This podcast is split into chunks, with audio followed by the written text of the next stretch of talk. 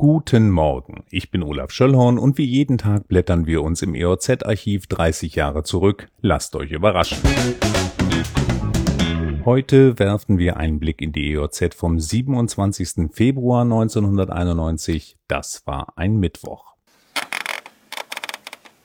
Der Mauerfall mit anschließender Wiedervereinigung beschert Niedersachsens Staatsdienern ein Stück Sprachfreiheit.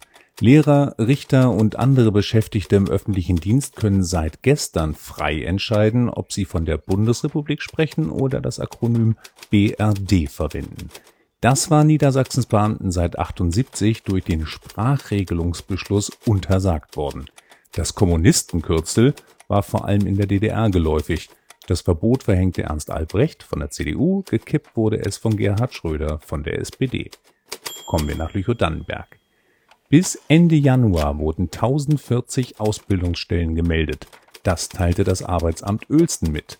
Im Vergleich zum Vorjahr sei das eine Steigerung um 13 Prozent. Und das sei der Beweis, dass in vielen Wirtschaftsbereichen und auch im öffentlichen Dienst Nachwuchskräfte benötigt würden, hieß es.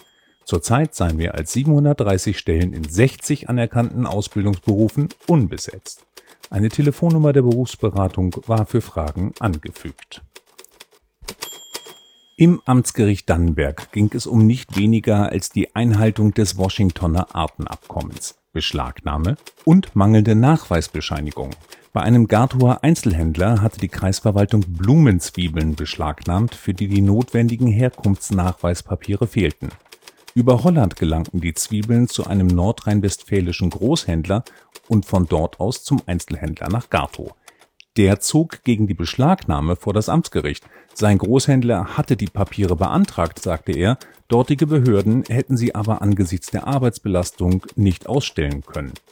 Amtsrichter Stärk äußerte angesichts des Nachweisproblems Verständnis, erklärte die Beschlagnahme dennoch für rechtens und konstatierte, Unwissenheit schützt vor Strafe nicht.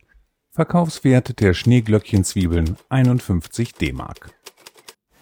Das war's für heute. Diesen Podcast gibt es jeden Tag, an dem es vor 30 Jahren auch eine EOZ gab. Ich freue mich, wenn ihr wieder einschaltet. Tschüss.